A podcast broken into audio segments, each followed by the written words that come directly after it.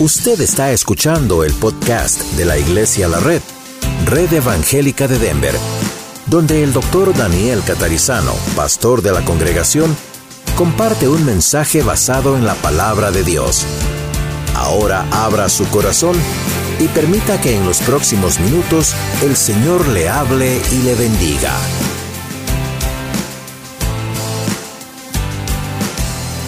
Hebreos capítulo 2 en nuestro tema para hoy se basa en este libro de Hebreos y es un llamado de alerta.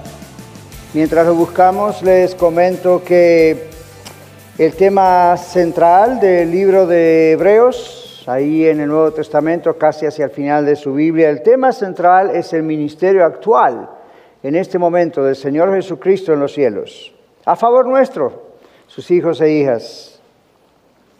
Y el libro de Hebreos fue escrito originalmente principalmente para judíos, para hebreos, creyentes, cristianos.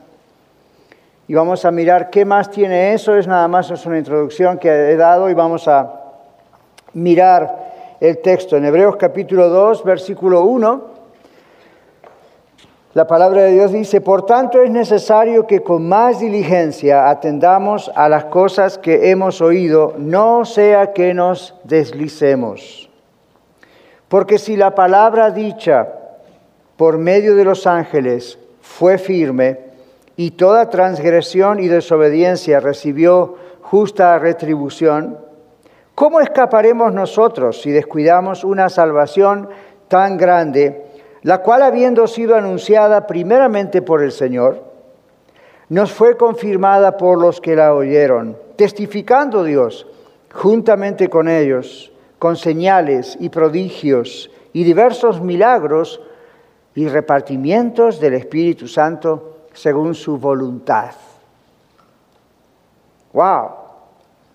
Debemos señalar que a través de toda la epístola de Hebreos em, hay seis señales de peligros. Todo, todo este libro contiene seis grandes amuniciones o exhortaciones o señales de alerta en todo el libro de Hebreos.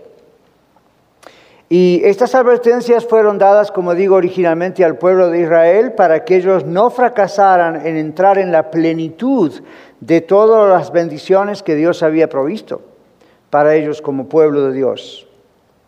Estas seis señales de peligro tuvieron como propósito advertir a los oyentes, advertir a los lectores, y les digo rápidamente dónde están localizadas, para muchos de ustedes que toman apuntes, dónde están localizadas estas señales alrededor de los seis libros. En primer lugar, la que vemos hoy. En el capítulo 2, 1 al 4 está este peligro de deslizarse o dejarse llevar. Y ahora vamos a explicar qué es eso. En el capítulo 3, 7 al 4, 2 está el peligro de dudar, el peligro de la duda, dudar de Cristo. En el capítulo 5, versículos 11 al 14, está el peligro de los oídos embotados, cerrados. En el capítulo 6 de Hebreos 1 al 20, vemos el peligro de apartarse del Señor. En el capítulo 10, versículos 26 a 39, vemos el peligro de despreciar al Señor. Ahí está el famoso texto de la Biblia donde dice que nadie puede escapar si pisotear la sangre de Jesús. Hebreos 10, 26, 39. Por último, el peligro de negar o rechazar a Jesús. Capítulo 12, versículos 15 al 29. Tenemos que comprender el contexto histórico de lo que estaba pasando. Ellos estaban siendo atacados por apóstatas y por personas que producían esa apostasía. La apostasía es cuando usted conscientemente decide dejar a Cristo. No estamos hablando de aquel creyente o aquella creyente que sufre un momento de frialdad, quizás se aparta un tiempo, eso es un peligro, pero no es la apostasía. La apostasía literalmente es cuando habiendo conocido la verdad del Evangelio de Cristo y habiendo caminado en esa verdad, de pronto usted dice, no quiero saber más nada de Cristo y entonces apostata. Y otra palabra allí dentro de la idea de apostasía tiene que ver también con la idea de cambiar de Dios. Entonces, este problema estaba entre los judíos, judíos cristianos, judíos mesiánicos, diríamos hoy. Estaba este peligro latente, había mucho ataque hacia ellos. Sus familiares los atacaban, como atacan algunos de ustedes o a mí. Sus amigos, sus compañeros de trabajo judíos los despreciaban y estaban tratando de hacerlos volver a la religión antigua del templo. La religión que habla el Antiguo Testamento, que si bien era de Dios, era solamente un anuncio para que Después, cuando llegase el Mesías, ya teníamos todo completo ahí, entonces no había que volver hacia atrás. Pero muchos estaban empezando a volver atrás. La razón, bueno, la primera advertencia de las seis en el libro de Hebreos, es la que acabamos de leer. Es necesario que con más diligencia atendamos a las cosas que hemos oído, no sea que nos deslicemos. Estudiando esta palabra deslicemos, esta, como dos o tres palabras en este capítulo, tienen que ver con términos de navegación marítima. Cuando usted vio este clip, este video recién del barco y su capitán durmiéndose y a la deriva, eso es exactamente lo que en realidad esta palabra deslizarse significa aquí en el griego. Es la idea de algo que se escapa, algo que se va de las manos, un anillo que se nos cae mientras nos lavamos las manos, pero es un término naviero, es un término que tiene que ver con una persona que se duerme al navegar un barco. Hace muchos, muchos años atrás, un pescador fue allí a, a la zona entre Estados Unidos y Canadá, donde hay un río muy amplio, el Niágara.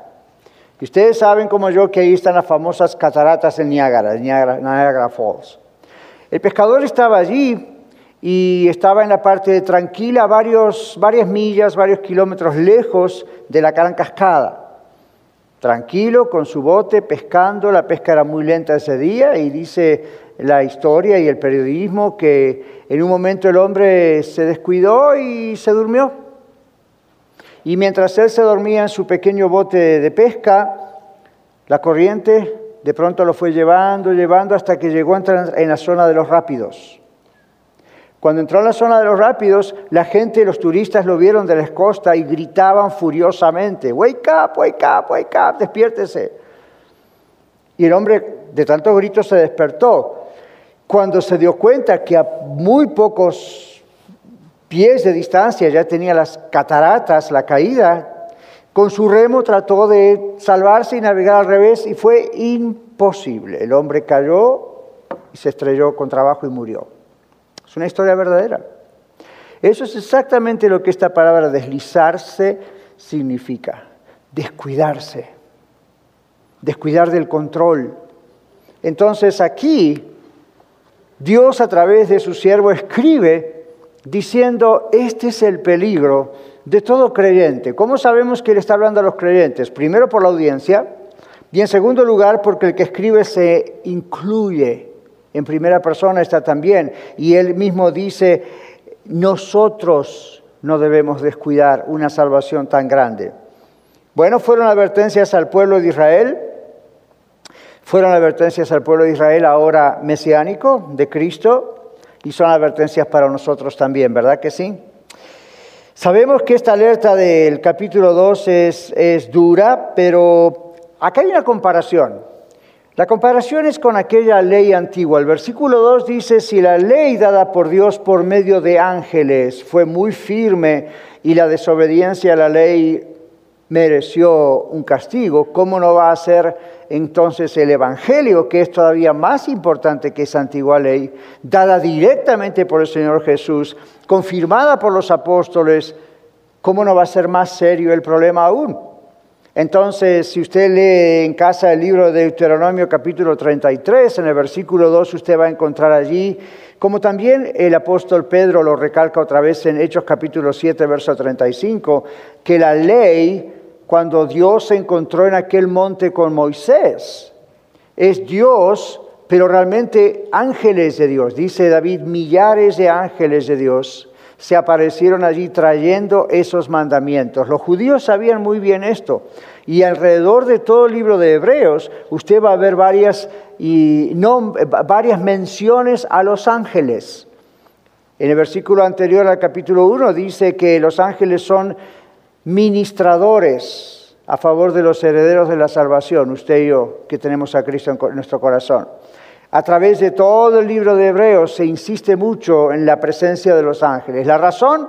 Bueno, porque los judíos sabían que la ley había sido traída de Dios vía estos ángeles y ellos a veces tendían a prestar demasiada atención a los ángeles, pero respetaban mucho esa actividad angelical, conocían que los ángeles estaban en el trono de Dios y que de vez en cuando eran enviados por Dios en misiones especiales. El escritor de Hebreos dice, Jesucristo es superior a los ángeles. Jesucristo es el que está en el trono. Y luego apela a uno de los salmos diciendo en el capítulo 1, ¿a qué ángel le dijo, siéntate a mi diestra? A ninguno, solamente al Hijo. Entonces, otra vez, otra vez la importancia de no descuidar la salvación, la importancia de no descuidar el Evangelio, las buenas noticias, que en primer lugar son las buenas noticias de que Jesucristo murió por usted y por mí en la cruz del Calvario para reconciliarnos con el Padre y salvarnos del castigo eterno, pero en segundo lugar no es solamente el anuncio, sino todo lo demás que tiene que ver con el Evangelio. Hay dos lugares donde usted y yo como creyentes podemos vivir. Uno es el desierto. Y si vivimos en el desierto, espiritualmente hablando, pues evidentemente vamos a tener que adaptarnos a la vida propia del desierto. ¿Para cuántos de ustedes alguna vez, aunque, aunque sea, han pasado por el desierto? Arizona o aquí mismo hay zonas un poco desérticas.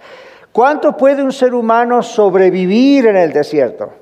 Yo sé, yo sé, Discovery Channel, las películas que nos dicen cómo sobrevivir aquí, allá, fine. ¿Se acuerdan que en la época bíblica no existía nada de esas cosas que vemos hoy? Y recuerden que eso es para alguien que le dan todas esas herramientas. Y bueno, usted tiene todo un equipo de producción con sonido, luces, directores, etcétera, que seguramente deben tener alguna botellita de agua escondida por algún lugar ahí atrás.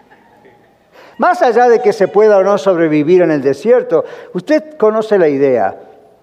El desierto no es un lugar para que los seres humanos podamos habitar normalmente, ¿verdad que no? El desierto es un lugar para ciertos animales. Las serpientes pueden vivir por lo general en el desierto. Ciertos animales pueden vivir en el desierto, en cualquier lugar, en cualquier país del planeta. Los seres humanos necesitamos otras condiciones atmosféricas, ciertos vegetales, ciertas proteínas, ciertas cosas que hagan posible agua, para que nosotros podamos vivir. Pero haciendo esa analogía, eh, hay creyentes que espiritualmente eh, viven en el desierto. Son salvos, saben que van al cielo, no tienen dudas de que han pedido perdón por sus pecados, no hay duda de que Cristo está en sus corazones, pero por propia decisión se han ido descuidando, ¿verdad? Usted los conoce, se han ido descuidando y viven en un desierto. Hace dos o tres domingos atrás el Señor aquí desde este púlpito inclusive nos hablaba acerca de cuidar el tener esa vida abundante. ¿Recuerdan? ¿Por qué no vivimos una vida abundante cuando Dios la, promovió y la prometió? Y decíamos, ¿por qué, eh, ¿por qué en algunos casos esa vida abundante no, no se vive? ¿Qué pasa? Dios no miente, ¿recuerdan? Si Dios no miente, ¿qué está pasando? Entonces eh, lo que fallamos somos nosotros. Bueno, cuando no se viven esos ríos de agua viva, que es el Espíritu Santo fluyendo dentro nuestro, dice el Señor Jesús, cuando eso no ocurre no es culpa de Dios. Cuando eso no es culpa, no es culpa de la iglesia. Cuando eso no ocurre no es culpa de no entiendo la Biblia. Cuando eso no ocurre es porque yo quiero que eso no ocurra. Me adapto al desierto. Despacito, despacito, despacito, despacito, voy perdiendo el rumbo. Y uno trata de adaptarse a algo para lo cual no, esté, no ha sido creado. Hemos sido creados para estar en comunión con Dios. Hemos sido creados para ser amigos de Dios, hijos de Dios, con una vida abundante, llena de problemas, dolores, enfermedades. Oh, es parte de ser un ser humano en este planeta Tierra.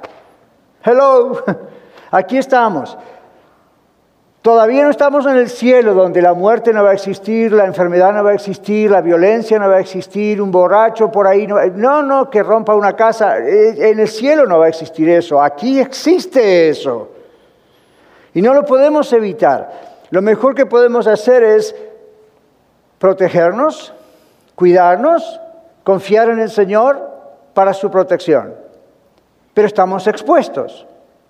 Pero la vida en el desierto es cuando uno se va descuidando y paso a paso pierde como la brújula, pierde como la dirección. ¿Cómo se pierde eso? Dejo de orar. ¿Cómo se pierde eso? Bueno, como se me hace difícil la Biblia, eh, dejo de leerla. Ahí está el pastor. Él es el especialista, ¿verdad? Entonces, el domingo, a ver, feed me.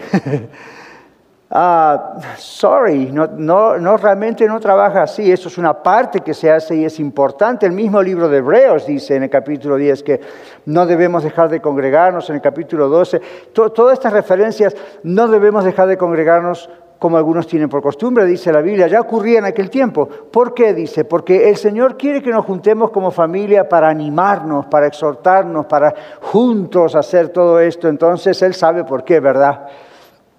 Y esta es una de las razones de las seis grandes alertas a través del libro de Hebreos. Un creyente, usted y yo, todos tendemos a deslizarnos. Yo estaba pensando en esto esta semana, orando y decía, Señor, ok, cuando uno lee este texto, lo que uno, primero, lo que uno piensa primero es quizá en personas flojas, en personas que todavía no han crecido, you know, eh, no han madurado espiritualmente. Uno piensa en personas muy nuevas en el Señor, que aunque tienen todo ese fuego por el Señor, de repente como que se les apaga, ¿verdad? Y después pensé, what about you? ¿Y tú, Daniel? Y empecé a preguntar al Señor, ¿cómo, podría ser que yo corriese este riesgo? Soy pastor, estoy siempre aquí, es mi llamado, mm, es mi pasión, es mi misión, Dios me ha ungido para hacerlo. ¿No será que esto es para los inconversos? ¿No será que esta escritura es para aquellos que son creyentes nuevos, flojos o lo que sea? Y yo empecé a decir, a ver, a ver, a ver, ¿En qué áreas podría yo sin querer empezar a deslizarme y alejarme? Una de las cosas que aparece muchas veces apareció otra vez. El Señor está bendiciendo nuestra iglesia. Amén. Verano viene, la gente va de vacaciones, fine. Pero, pero el Señor está bendiciendo. Y no es solamente bendiciendo con número de personas rápidamente en una iglesia tan jovencita. El Señor está bendiciendo con cosas que Él hace durante la semana, que a veces es muy largo de poder contarlas todo el tiempo, aunque lo vamos a empezar a hacer. Pronto viene un nuevo sitio web y vamos a empezar a compartir testimonios, ¿verdad? Sin embargo, frente a todo eso, yo pensaba esta semana, para un pastor eso es un éxito. No es una palabra bíblica, ¿verdad? Pero entre pastores a veces uno piensa eso. ¡Wow! Dios está bendiciendo. ¡Qué éxito! En cuanto eso se sube a la cabeza de un pastor, uno se empieza a deslizar. ¿Se dan cuenta? Uno empieza algo que es una increíble bendición, comienza a ser una trampa si uno no se da cuenta de lo que está pasando, que es el Señor haciendo esto, no es el pastor. Que es Dios haciendo esto, no es el pastor. No es la familia pastoral, no son nuestros líderes amorosos que están aquí, es el Señor haciéndolo. Es como cuando en la economía, ¿verdad? Una vez yo como usted he pasado momentos dramáticos en mi economía. Con mi esposa a veces hemos tenido que tener dos, tres trabajos, ir a limpiar aquí allá. Pocos de ustedes saben que su pastor, con todos los títulos y cuestiones que tiene, por varios años limpió estadios en la Academia de la Fuerza Aérea en Colorado Springs. Por horas trabajando en limpieza. Así que para muchos de ustedes que trabajan en limpieza, yo soy un colega suyo. Y usted dice, ¿por qué? Porque hubo momentos de crisis. Y el que no quiere trabajar tampoco coma, y pues yo hambre tengo como usted también.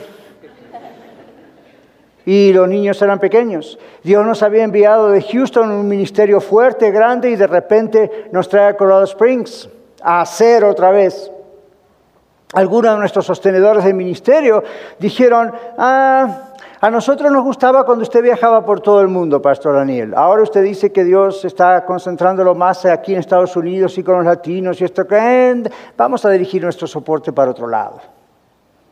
Entonces, bueno, la vaca lechera se le fue la leche.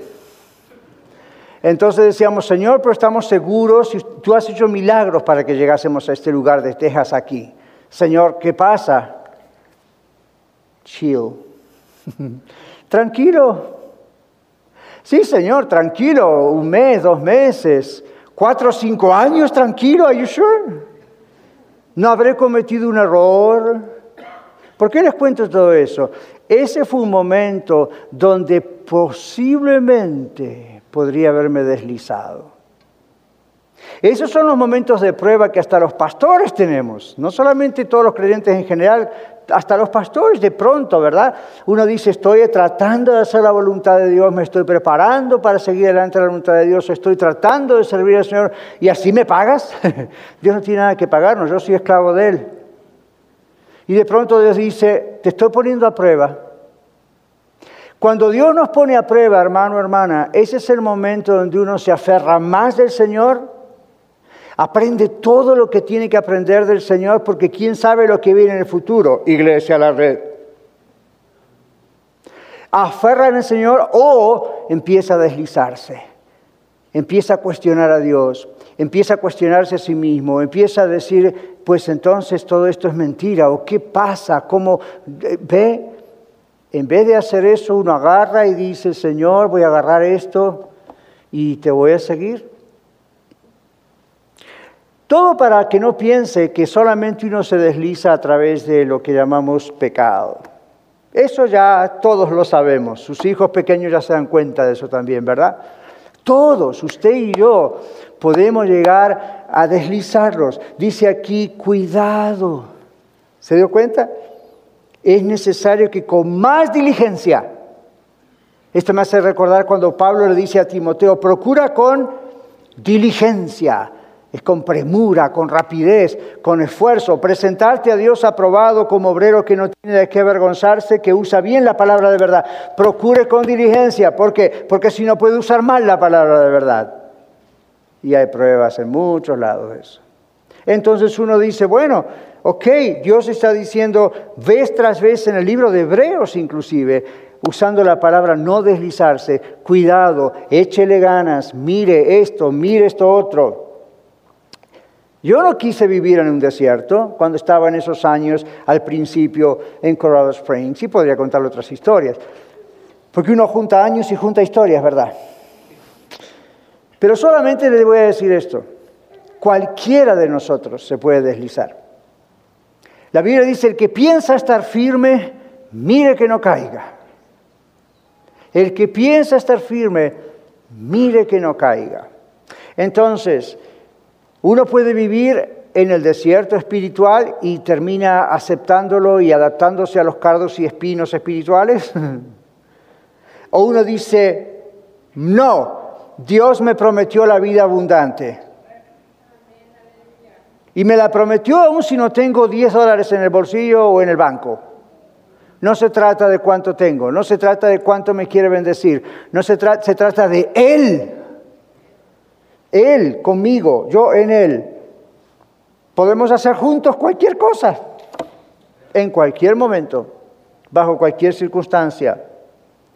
Usted puede entrar disfrutando las bendiciones del Señor, aunque tenga que cruzar ese pastoso Jordán que si usted va a Israel y lo ve, va a decir, ¿really? Nosotros hemos estado con mi esposa allá por el año 1998, dos o tres de ustedes no habían nacido.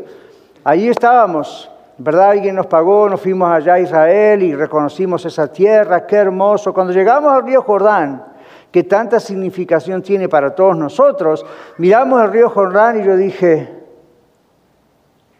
qué sucia que está este agua.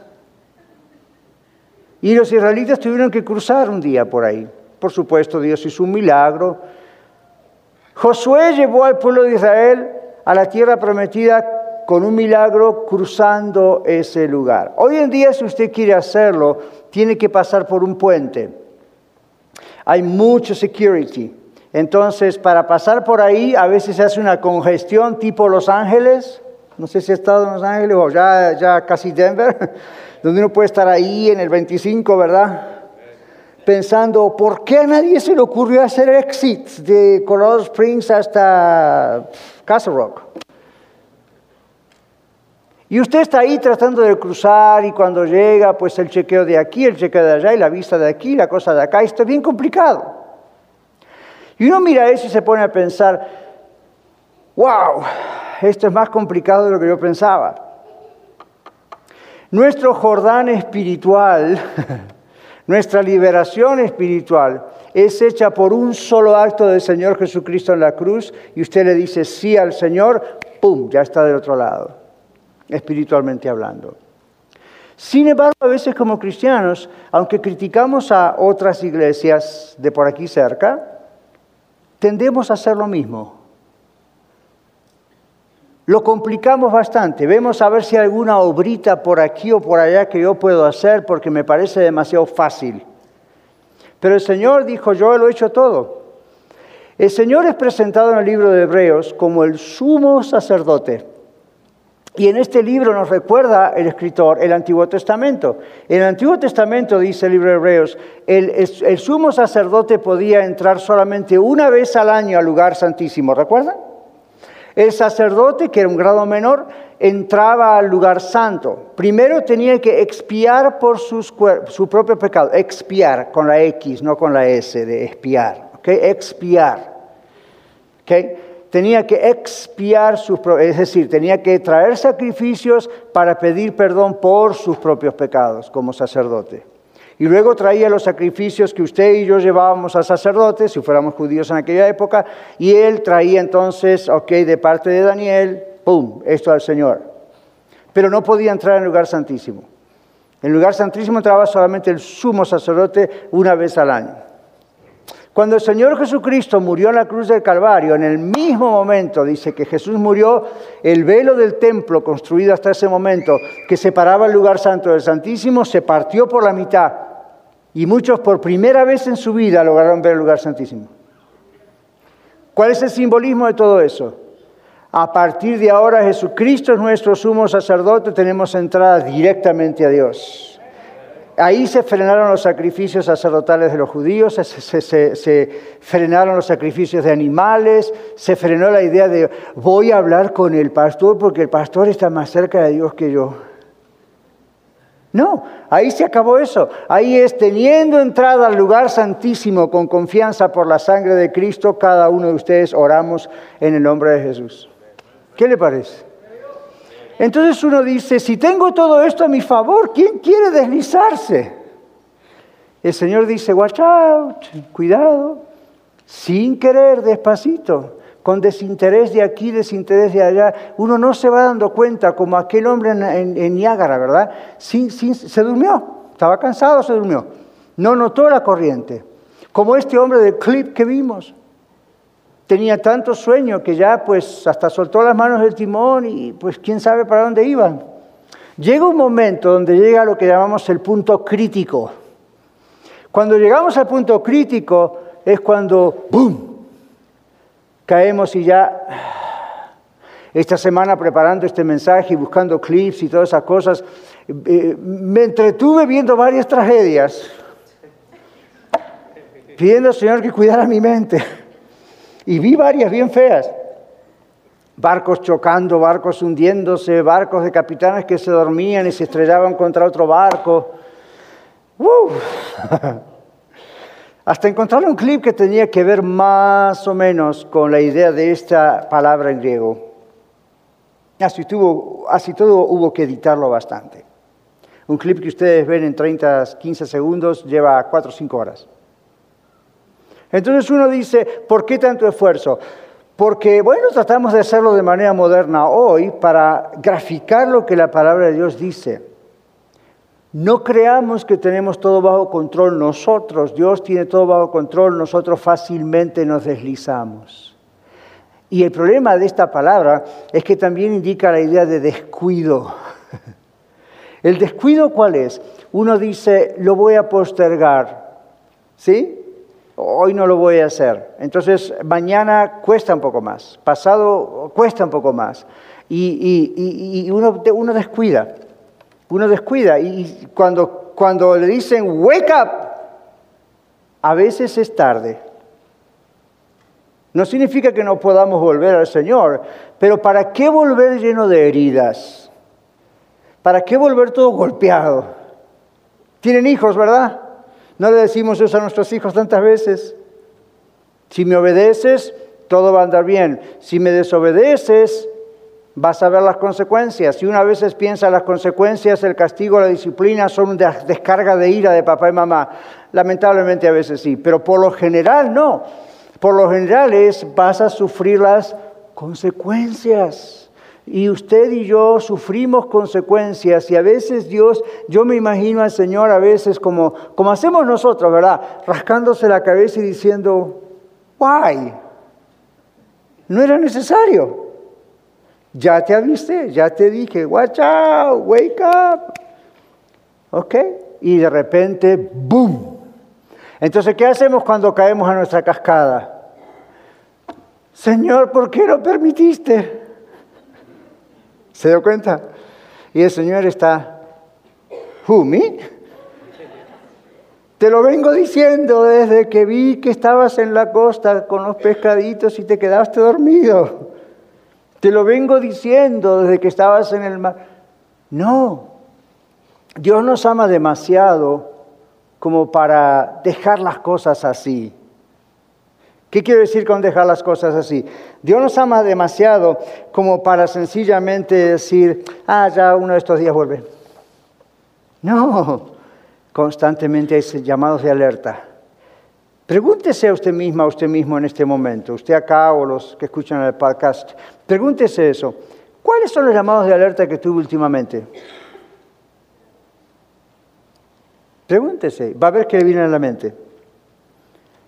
Puede haber cualquier tipo de llamado de alerta. de la cosa más tonta que usted pueda pensar, puede haber un llamado de alerta. Esta semana nosotros tuvimos problemas con el Internet en casa. No sé por qué, porque lo pagamos. Pero ocurre, ¿verdad? Y eso a mí me complica muchísimo mi trabajo, acá en la radio, en todos lados. Y en un momento, ¿por qué será? Y uno ya tiene ganas de levantar el teléfono y darle sus buenas a la compañía a quien está pagando. Me va a tener que escuchar. Pero uno se calma porque fruto del Espíritu también es paz, paciencia. Entonces, orando, ¿por qué será que últimamente está pasando esto? ¿Será un problema de la computadora? ¿Será un problema de la compañía? Yo no sé usted, pero yo automáticamente, Señor, ¿qué está pasando con esto? ¿Qué está pasando? Está pasando que no quiero que pierdas tiempo. Está pasando que quiero que ores más. Está pasando que quiero decirte algunas cosas y con tu bendito internet no puedo. Pero estoy trabajando para ti, Señor. Estoy buscando este material para ti, Señor. I know. Yo te puedo hablar también de esta otra manera y es más importante quiero estar contigo más. Entonces dije, pues que se muera el Internet, a mí que me importa. Es mejor estar con el Señor. Y después misteriosamente todo se arregla. Hmm. Interesante, ¿no? La compañía de Internet tendría que llamarme a mí a ver qué pasó, que todo se arregló de golpe. Estoy bromeando, por si no sabía. La cuestión es que se arreglan. Y uno dice, ok, ¿qué, está pasando aquí?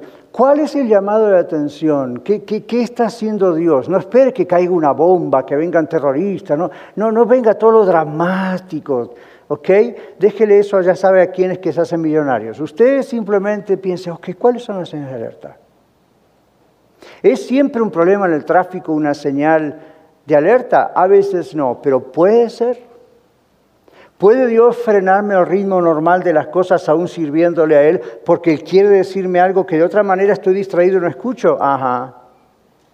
¿Puede Dios no bendecirme aún trabajando tanto y, teniendo mi budget y mi presupuesto? ¿Puede, puede? Ya.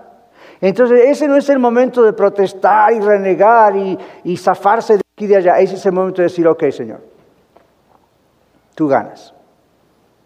Ábreme los oídos, ábreme los ojos. ¿Qué me estás tratando de decir? ¿Qué señal de alerta me estás mandando? ¿Será que como tú ves el futuro, como tú eres Dios, ves que estoy junto a casi por caer a mi cascada? Y me estás, wake up, antes de que caiga en un problema del cual después es difícil salir. Que voy a salir, voy a salir porque Dios no me va a fallar. Pero ¿para qué salir tan herido, sin una mano, sin un pie, con un gran dolor de cabeza? ¿Para qué si tengo al Señor, verdad? Entonces, aquí el Señor nos está diciendo, si nos descuidamos, evidentemente algo va a ocurrir. Porque Dios nos ama. Y este es el libro que tiene el texto que dice, Dios al que ama, disciplina. Como un padre a su hijo, a quien quiere. Otra vez, ¿cuántos de ustedes son papá mamá? Muchos de nosotros. ¿Qué hacemos con nuestros niños? Los disciplinamos. ¿Por qué? Porque los amamos. Y el texto dice, si no los disciplinamos, los trataríamos como bastardos. Ups, lo dice la Biblia. Entonces, porque no son bastardos, son niños y los amamos, cuando vemos que se desorientan para aquí y para allá y se deslizan y nos desobedecen, ahí va la disciplina. Porque simplemente los queremos poner otra vez en corregir el curso. Hay algunos ejemplos rápidamente de algunos descuidados de la Biblia, para que no se sienta solo, yo tampoco. Lot.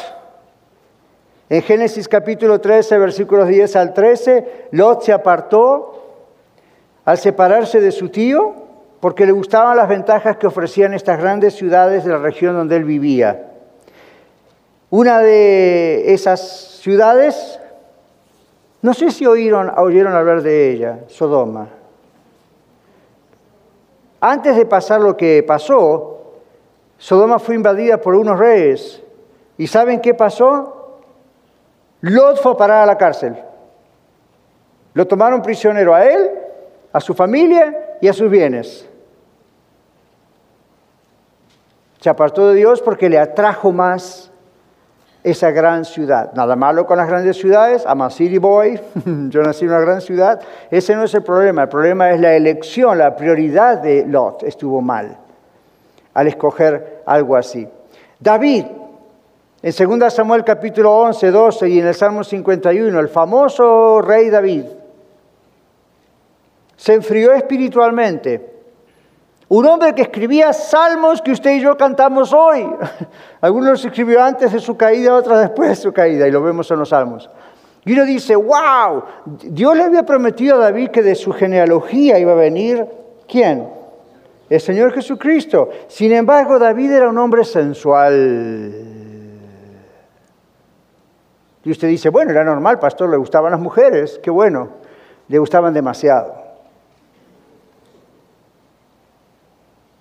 Y usted recuerda la historia, ¿verdad? Desde su palacio mira para abajo, una vecina bañándose, la manda a llamar, adultera con ella, para tapar el asunto manda a matar al esposo, total, él era poderoso, ¿verdad? Un año por lo menos nos muestra la Biblia que David estuvo separado de Dios porque no quiso arrepentirse. ¿Y cómo le fue? Miserablemente. Por eso después se escribe ese salmo que dice, mientras callé se envejecieron mis huesos en mi gemir todo el día. vaya vida, ¿verdad? La consecuencia del pecado. Pero ¿cómo pasó esto? Fue un desliz, dice usted. ¿Cuál fue el desliz? Cuando vio esa mujer bañándose la vecina, en ese momento tendría que haber dado vuelta la cabeza, ido a su cuarto, pedir al Señor, hoy diríamos, Señor, someto mis pensamientos a la obediencia a Cristo, quítame esto de mi cabeza, Señor, fuera con esto, porque uno más uno es dos. Entonces, ¿qué pasó? David, un hombre poderoso con tanta promesa de Dios, se deslizó por eso. ¿Qué haría David hoy con el Internet? Donde de repente usted está haciendo un trabajo y viene un pop-up, y usted dice, ah, yo no lo busqué, ¿verdad? Ahora, ven, el que piensa estar firme, mire que no caiga. Entonces uno dice, estas cosas, David no se levantó esa mañana con el propósito de ir a mirar cómo estaba la vecina. David, en primer lugar, tendría que haber estado en la guerra, porque la Biblia dice que esa era la época donde los reyes iban a la guerra. Algo pasaba, tenía que ir a la guerra. David estaba en casa. Y esa holgazanería de estar en su casa, aburrido a lo mejor, dando vueltas por allí, de repente no estaba preparado para enfrentar una tentación sexual. Cayó. Salomón, en Primera Reyes capítulo 11. Salomón descuidó a Dios, otro hombre sensual. ¿Por qué? Bueno, le gustaba tener muchas esposas. Yo sé, hay un asunto político ahí atrás que no podemos explicar ahora, pero la cuestión es que tenía esposas y concubinas. ¿Y qué terminó haciendo? Terminó adorando a los dioses paganos de esas mujeres. Elí, en 1 Samuel capítulo 2. Elí se alejó de Dios porque no quiso reprender a sus hijos que estaban haciendo mal en ese sacerdote. Estaban haciendo abominaciones aún dentro de la casa de Dios. Elí, 1 Samuel 2, 11 al 17. Y perdió todo lo que podría haber ganado en el Señor. Asaf, en el Salmo 73, Asaf es autor de varios salmos en su Biblia y en la mía. Por poco se deslizó espiritualmente porque quitó sus ojos de Dios y lo fijó en los impíos prósperos que vivían cerca de él. En su salmo se muestra eso. ¿No le pasó a usted, no le ocurrió a, a, a mi cama? Vamos a ser sinceros. Estamos en familia. Nunca le ocurrió que usted dijo, yo soy un hijo de Dios, pero tengo un compañero de trabajo que es un impío, pero se está haciendo rico. ¡Ja! Tengo una vecina, tengo un compañero de universidad o de la escuela, o tengo una comadre, un compadre, les va mejor que a mí. Ese fue Asaf. Y empezó a poner sus ojos en eso y le fue mal. Gracias a Dios volvió. ¿Pero para qué le fue mal? Esa es la pregunta de hoy. No le tendría que haber ido mal. ¿Por qué le fue mal? ¿Ven? Empezó a comparar, empezó a, a, a, fijar sus ojos en esas riquezas. Gedeón, ¿cuántos recuerdan a Gedeón? Jueces capítulo 8, verso 27, problema con Gedeón. La fe ganó una gran victoria para Israel. Por la fe Gedeón ganó una gran victoria para Israel, pero después dejó de adorar a Dios por dar honor al éfod que él había hecho. Sansón, ¿quién no recuerda a Sansón? Hasta la gente no cristiana conoce a Sansón. Sansón en jueces 16. Sansón, otro mujeriego, sorry, se dejó perder por su gran fuerza. Se dejó perder. Dios le había dado esa gran fuerza para luchar como guerrero en el pueblo de Israel. Una mujer lo logró enredar, lo logró cortarse el cabello, que era la fuente de su fuerza. Olvídese, no hay momento para explicar cómo trabaja eso, no sabemos, simplemente sabemos que la Biblia dice que así fue.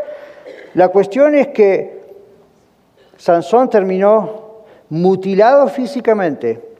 Si ustedes conocen la historia, le sacaron los ojos.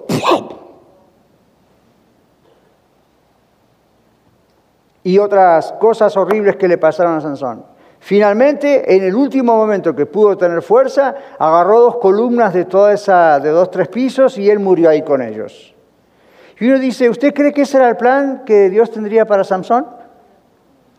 Dios sabía lo que iba a pasar, pero ¿por qué? ¿Por qué llegar así? Pero ¿cómo empezó? La sensualidad. ¿Eh? Sansón era, imagínense, macho men, grandote, musculoso, todo el mundo lo podía ver, iba al gym todos los días, ¿quién no lo iba a notar? Las mujeres se le vendían adelante. Come on. Y Sansón dijo, I like this. Me gusta este asunto, esta admiración de las mujeres. Y Dios le había advertido, cuidado, cuidado, cuidado, cuidado, cuidado. Ahora usted dice, bueno, pastor, no problem, yo no soy como Sansón ni lujo como Sansón. Pero usted tiene otras virtudes, otros dones, otros talentos, cierta personalidad que puede llamar la atención. No hay nada malo con eso, simplemente, watch out. Señal de alerta, ¿ok? Pedro, vamos al Nuevo Testamento, en Pedro en el capítulo 26. Pedro desconfió de las palabras del Señor y durmió cuando el Señor le dijo, Pedro, Satanás ha pedido tu vida para zarandearla, yo he rogado que tu fe no falte, ora, ora Pedro, ora. Pedro descuidó la oración. ¿Qué pasó en el Getsemaní? Cuando llegó el momento de la tentación de hacer algo, sacó la espada y atacó ahí a un siervo del centurión. ¿Usted cree que esa espada iba a la oreja? Eh, posiblemente no. ¿Por qué le ocurrió eso? Dios les había dicho a sus apóstoles, velad y orad para que no entréis en tentación. Y la tentación no era sexual en ese caso, la tentación era de atacar y tratar de defender al Señor cuando el Señor venía con un propósito. Tanto fue así que en un momento cuando Jesús estaba anunciando su muerte en la cruz, ¿qué le dijo Pedro? Que cosa así no te suceda jamás, Señor. ¿Y qué le dice Jesús? Vete de mí, Satanás, me eres tropiezo. ¡Auch! ¡Auch, ouch, ouch! ¿Se imagina? Pero ¿por qué llegó a una cosa así, Pedro? Despacito se va deslizando. Ve, despacito, despacito. En Éfeso, la iglesia, en Apocalipsis capítulo 2, Dios admira a la iglesia de Éfeso, conocida por las buenas obras, pero dice, Señor, descuidaste tu primer amor. En Apocalipsis 3, la iglesia La Odisea, así se llamaba la ciudad. La iglesia fue próspera, la iglesia rica materialmente, con mucho dinero, pero eran muy pobres espiritualmente y la Biblia dice que descuidaron su relación con Cristo. Bueno, los israelitas, para finalizar, no escaparon al castigo. ¿Recuerdan que muchos no pudieron entrar a la tierra prometida? ¿Recuerdan lo que pasó con el mismo Moisés, que lo pudo ver de lejos? Yo miro, yo no sé usted, pero uno mira esas historias en la Biblia y dice, yo, yo no quiero que a mí me pase eso, Señor. Eso está para aprender. No quiero que me pase eso.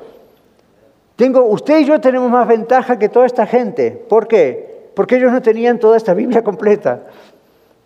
El Espíritu Santo no había venido todavía en Pentecostés, etcétera, etcétera. Nosotros hoy tenemos toda esa ventaja. Por eso acá dice, cuidado, porque no vamos a sacarla fácil si descuidamos una salvación tan grande. ¿Qué podemos hacer entonces para no descuidar la salvación? Bueno, lo fuimos diciendo ahí en ingredientes durante estos puntos del mensaje, pero obviamente para no descuidar tenemos que ser diligentes. Y para ser diligentes tenemos que recordar, en primer lugar, que tenemos un sumo sacerdote, un intercesor en los cielos. No estamos solos. Cristo está vivo a la derecha de Dios en este mismo instante. Él es más real que todos nosotros juntos.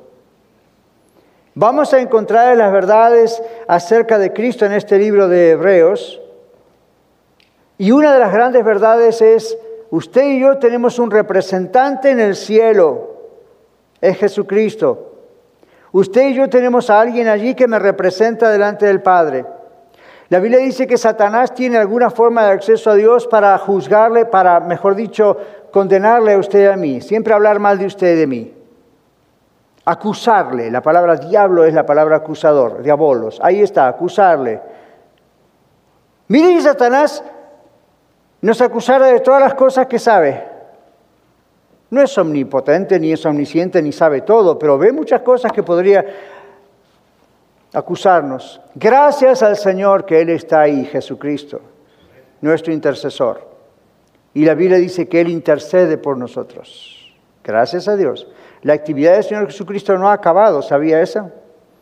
Él sigue en el cielo haciendo su trabajo de intercesión y el libro de Hebreos nos muestra esa grandísima verdad y gloria a Dios por eso. Es extraordinario que tenemos un representante de Dios. Usted tiene un representante delante de Dios, Jesucristo. Es muy bueno saber que tenemos alguien allí que está a favor nuestro, ¿verdad? A pesar de... Y que Él es el que está mandándonos llamados de alerta cuando ve que nos movemos fuera de nuestro eje de nuestro compás. Por lo tanto, es mejor estar en compañerismo con nuestro representante. ¿Qué le parece? Ya que el Señor Jesucristo nos representa ante el Padre y está sentado en el trono de Dios e intercede por nosotros todo el tiempo, yo prefiero estar en comunión con mi representante. Espero que usted también. De Él viene la fuente de luz, de Él viene la fuente de sabiduría, de Él viene la fuente de la guía, la brújula que nos endereza cuando a veces ni nos damos cuenta que nos estamos yendo justamente a los rápidos en esa corriente. ¿Qué puede hacer a usted aún si desobedece? Bueno, tengo dos cosas rápidas para decirle. Si usted no conoce a Jesucristo como su Salvador y Señor, para perderse no necesita hacer absolutamente nada.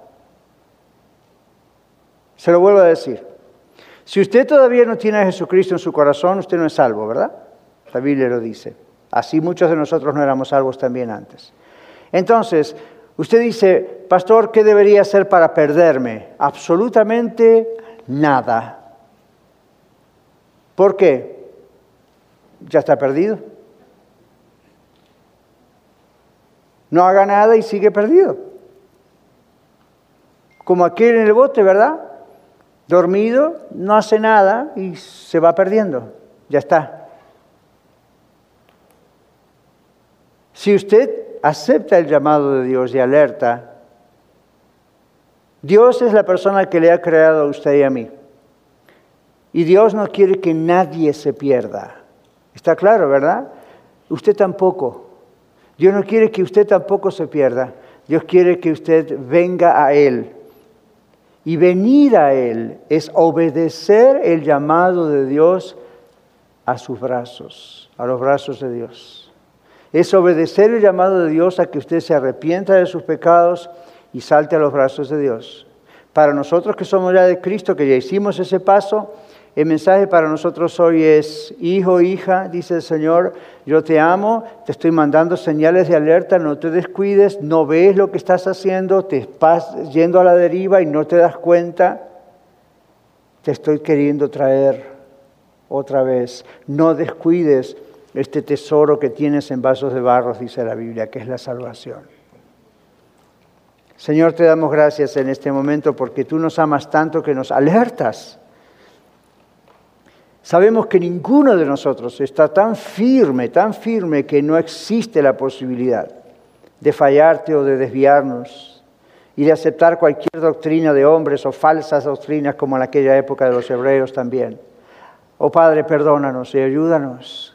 Aceptamos estas señales de alerta, abre nuestros oídos, nuestros ojos espirituales para que no vayamos a descuidarnos, sino que nos aferremos cada vez más de ti. Señor, y para nuestros amigos que escuchan en podcast o están aquí quizá en este lugar, en este templo, Padre, yo creo que tú ya les has dado más señales y alertas de las que se pueden dar. Porque la mayor señal es tu evangelio, el mensaje de que todos, todos, sin ninguna excepción, todo ser humano es pecador y al ser pecador no puede estar en contacto contigo porque tú eres santo. Pero tú nos amas tanto que tú resolviste el problema enviándonos a Jesús para pagar el precio de esta reconciliación contigo. Padre, te ruego que no sea tarde para ninguno. Quizá hoy es la última señal de alerta para algunos. Padre, en el nombre de Jesús, los amamos y tú los amas más que nosotros. Señor, ayúdalos, despiértalos y haz que te reciban a ti, en el nombre de Jesús.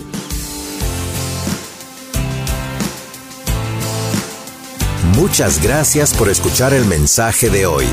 Si tiene alguna pregunta en cuanto a su relación personal con el Señor Jesucristo o está buscando unirse a la familia de la Iglesia La Red, por favor no duden en contactarse con nosotros.